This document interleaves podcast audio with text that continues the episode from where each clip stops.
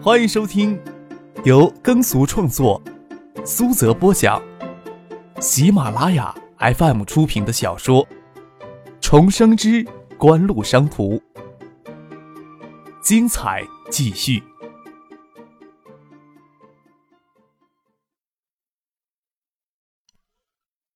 第八百零九集。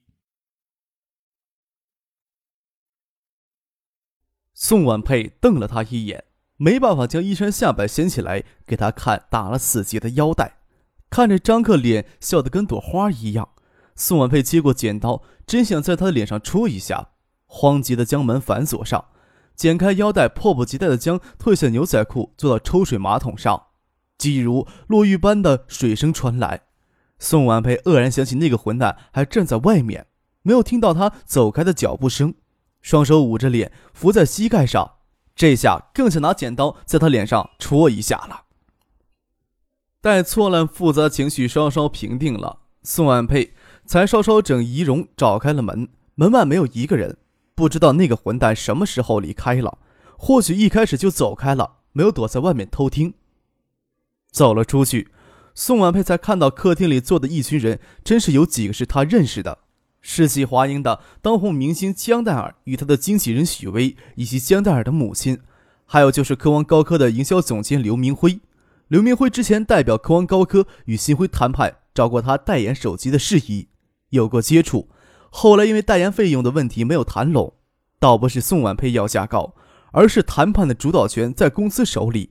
宋婉佩知道自己不过是星汇娱乐敛财的机器罢了。另外还有一个衣着考究。气质高贵的女人，虽然没有见过面，但是宋婉佩认得她是世纪华银的老板孙静香。另外的两个人昨天与张克一起出现在会所里，倒是不知道他们的名字。我下午呀要回建业去呢，你们在北京这几天就住这里好了，住这里呀安静一些，进市区也方便，再留两部车给你们用。张克正与孙尚香说话，转过头来看着宋婉佩走了出来，笑道。宋小姐呀，真有千呼万唤使出来的姿态呢。我这几个朋友，宋小姐都认识吧？要不要我替你介绍一下呢？见他微微红肿的眼睛，看上去像抹了淡红色的眼影一样，心想：美女果真是美女。还以为她经过这么一番折腾，容貌少说也要减掉十分，没想到还能平平添出楚楚可怜的气质，倒与她昨天咄咄逼人的牙尖嘴利迥然不同。宋婉佩心里有气也没有处撒。还要装作若无其事的样子，与女人特有的敏感来看，可以看得出江黛尔看自己的眼神与其他人稍有差异。他坐到沙发上，嫣然而笑的说道：“真是有些失礼呢，还真不知道江小姐与孙总都是江先生的朋友呢。”这话说的不轻不重，还夹杂一些诱人的往别处想的暧昧。他心有余悸的坐得离张可老远。如胡尘尘埃的眸子敛了张克一眼，才坐定。坐下来之后，又凝眸看着江黛儿，笑着说：“江小姐有一阵子没来北京了吧？这次过来是宣传呢，还是专门会朋友的？”张克暗暗感到头疼。宋婉佩这心神气还没有烧定，就想着反击了，忙开口岔开他，直奔了主题：“今天请宋小姐过来，说是为了昨天的冲撞而道歉。”主要还是想问一下宋小姐有没有换一家公司的念想呢？世纪华音嘛，能与江小姐共事，我当然乐意了，心里怎么会不想呢？宋婉佩笑盈盈的看着张克，说道：“与新辉的解约就要看张先生您了。”看他的模样，好像早就与张克有了默契一样。张克见宋婉佩双手用力的按着沙发，暴露出他毅然不安的心态，嘴里倒在争强斗胜。笑了笑，要再跟他纠缠下去，那就是裤裆里的黄泥巴，不是屎也是屎了。与宋婉佩相遇的事情，已经在电话里跟孙静香、江大他们说过了。现在只要能封住宋婉佩这张争强好胜的嘴就可以了。说道：“具体的事情呀，孙总会与你商议。既然你答应了做世界华人的艺人，你身上的麻烦，公司自然有义务帮你解决。”站起来说道：“可以开餐了。”陪你们用过了餐，我还要赶着乘飞机回建业呢。惹不起他还可以躲得起。刘明辉赶到北京来，自然是紧急与联通北京分公司谈定定制手机业务的事情。锦湖明确表态，要在科王高科与联信之间保持平衡。联通北京分公司也要充值送手机的新年礼包活动持续到春节之后，只能从科王高科紧急调一批 ESS 手机应急。要照顾联通的颜面，陈静紧急的让刘明辉赶到北京来商谈此事。赶上刘明辉与从香港飞抵的孙景香一行人在机场遇上，就一起到了南湖森林别墅来做客。刘明辉本来也是要跟锦湖这边先接触一下的，与北京联通分公司的合作还只是起端。要是杨荣平真能在联通内部推动手机定制业务，全面依赖于锦湖的 ESS 手机基屏技术，合作规模将大到令人难以想象。金山的工厂建成，差不多正好能赶上给联通大批量的提供定制手机。在一切没有头绪之前，还是悄悄的进村为好。刘明辉最早追随张克，后来从锦湖出来，又通过科王高科，再随与锦湖的联系密切了起来。这些年来，好多事情算是能逐步认清本来的面目了。锦湖在产业上的布局，从来都是随风潜入夜，润物细无声，会在不知不觉的蓦然间灿烂花开。要不是参与了其中，谁能想象得到锦湖联合星源、科王高科在金山的产业布局背后会藏着那么深的意图？联通的手机定制计划要能走通，整个的产业布局将会变得更清晰。不过，外界要认清楚锦湖的市场意图。只怕还要等到锦湖的产业布局真正蔚然成事之后才可以呢。用午餐时，宋婉佩的情绪稍稍稳定下来，不过心情还是有些压抑的，因为要故意装作与张克早有默契的样子，所以绝口不提合约的事情。虽然他还是不清楚张克的身份以及他与世纪华银的具体关系，但是看他昨天盛气凌人的压着城墙，宋祖玉连粗气都不敢喘的样子。他若是出面替自己解除与新辉的合约，应该不成什么问题。但是会与世纪华银签怎样的合约，宋婉佩心里又没有什么把握。要是世纪华银的合约条款比新辉还要苛刻，对他无非来说是从狼窝逃出来又进了虎穴。宋婉佩也不认为自己有谈条件的资格，内心深处的阴霾就像户外浓集的不化阴云一样，其实脸上笑容嫣然，心间始终没有一丝笑意能渗得出来。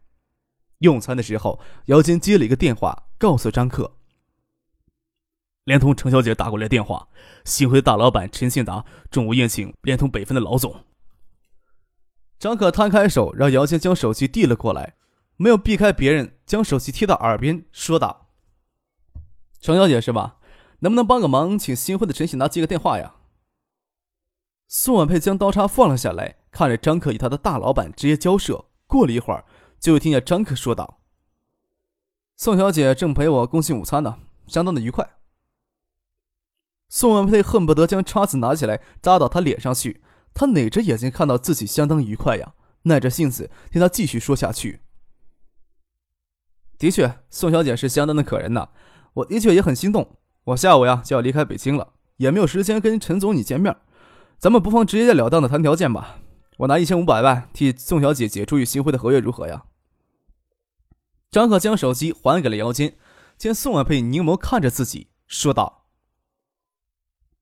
对宋小姐要求很简单，这笔钱暂时由华银替你支付。宋小姐什么时候替华银赚足了一千五百万，什么时候就能恢复自由身了。”孙尚香笑着说：“没有张可说的那么一本正经，公司可以与宋小姐签常规的经济合约。”鉴于宋小姐在内地市场的名气，条件可以比照戴尔。唯一多出来的限制条件就是，宋小姐给公司创造盈利不足一千五百万。宋小姐想提前跟公司解约，或者是不想与公司续约，需要补偿额外不足的部分。我们创办世纪华银，目的啊还是为了盈利，希望宋小姐能够谅解。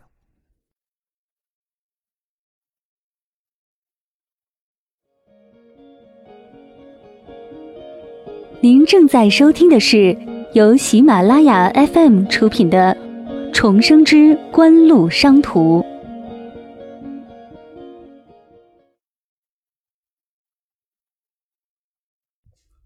宋婉佩手按着餐桌，微微吁了一口气。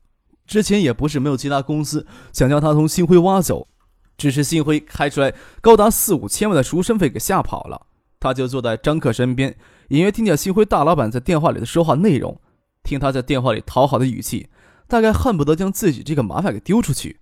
他似乎知道张克的身份，在电话里客少客少的叫唤，跟一只哈巴狗一样。宋婉佩琢磨着张克的出身是哪个豪门大族呀？听说世纪华英早就有意全面进军内地的传媒市场，只是一直都未见其有什么特别的大动作。之前他与世纪华英的人接触，也没有看出世纪华英对他感兴趣。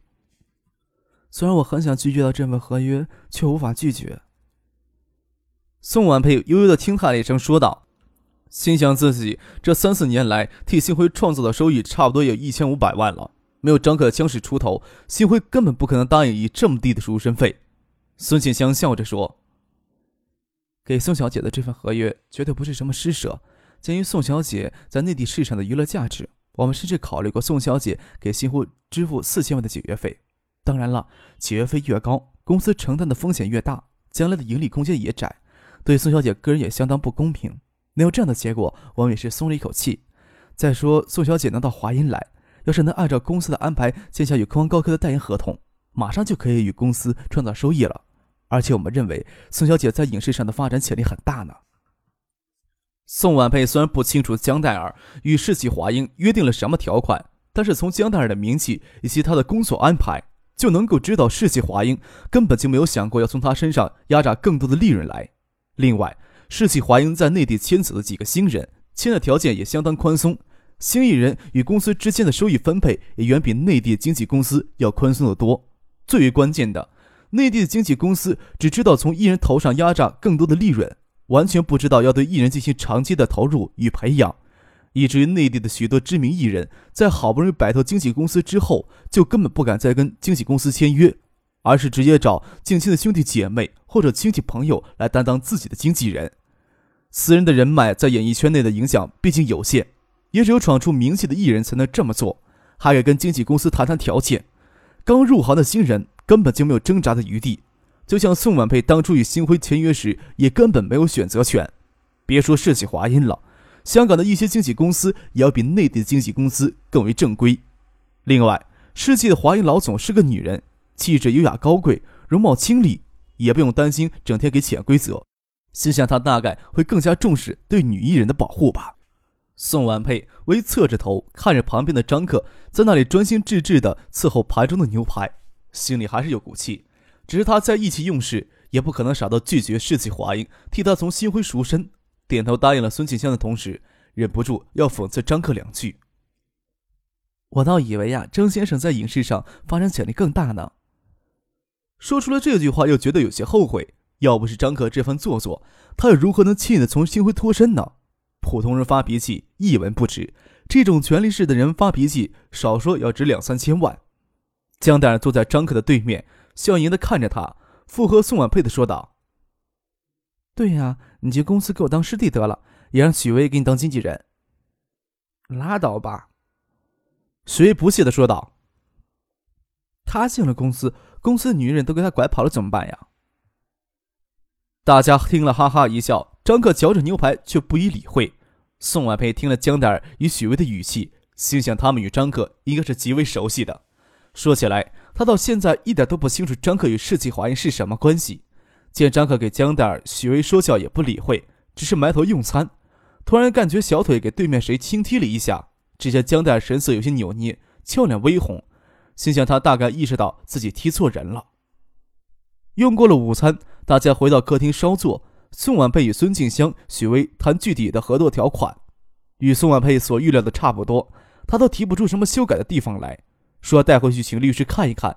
又想到他的律师、经纪人、助理都是星辉的员工，他在北京没有什么可以商量的人。宋婉佩都提不出什么要修改的地方来，也就没有什么好谈的。一切都复制江黛尔与公司签署的合约就可以了，只好谈一些到世纪华英来之后的发展路线。这时，宋婉佩才真正的认识到世纪华英的确有注意到他加入世纪华英，将之前在新辉签署的公司合约复兴完之后，公司给安排的广告合约、商业活动就要稀松许多，会让他将更多的时间投入到影视上去。看到科王高科的刘明辉与昨天陪同张可出现在会所里的青年在书房里谈事情。江黛儿她妈妈在别墅里闲逛，到处走走看看，看得很仔细，似乎在琢磨别墅的装修风格。江黛儿与张克两个人却不见踪影，也是正巧，他们这边刚谈好事情，张克与江黛儿就从外面走了进来。原来他们刚才在院子里，他们要幽会需要到外面天寒地冰的雪地里待着吗？难道说他们是在偷情吗？不过看张克的表情，丝毫没有偷情的痕迹，似乎就是他与江黛儿两人显得特别无聊，带他出去参观一下别墅院子。他搓着手问道：“怎么样，都谈完了？”我有些不明白，世纪华银为什么与内地的经纪公司差异这么大呢？宋万佩决定不再与张克挑衅了。他能意识到张克的话在世纪华银里的分量，说不定就是世纪华银背后的豪门子弟。他既然以后就是世纪华银的艺人，还是要保持与老板们之间的距离。内地的经纪公司呀，没有培养艺人的稳定模式，旗下能出一个红艺人，就跟押正宝一样，咱们不可能最大可能挖掘红艺人的剩余价值呢。造成这一点的因素很多，内地的娱乐产业刚刚发展起来，经纪公司的发展更加滞后，还没有出现真正有实力的经纪公司。另外一方面，对娱乐传媒产业的前景还没有长期乐观的认知，经营上也就难免注重眼前的利益了。张克说道：“我们的想法很简单，要是世纪华银不能做得更好，不能对整个娱乐传媒行业做一些有意义的引导，还不如不做，搏激流而逆进。”有很大可能会粉身碎骨，成为整个产业背景的牺牲品。一旦成功了，所收获的利益也将远远超过那些只敢对现状唯唯诺诺的人。换做别人在自己面前说上这番话，听上去就像是骗小孩子一样的大话，宋万佩会报以不相信。只是这番话从张克嘴里说出来，让人神色一震。关于世纪华银，内地也有许多传闻，只是世纪华银是香港的经纪公司，宋万佩之前也对其没有特别关注。只是大概了解到世纪华英是家很有背景的经纪演艺公司，看张可昨夜的表现，就知道这种传闻不虚。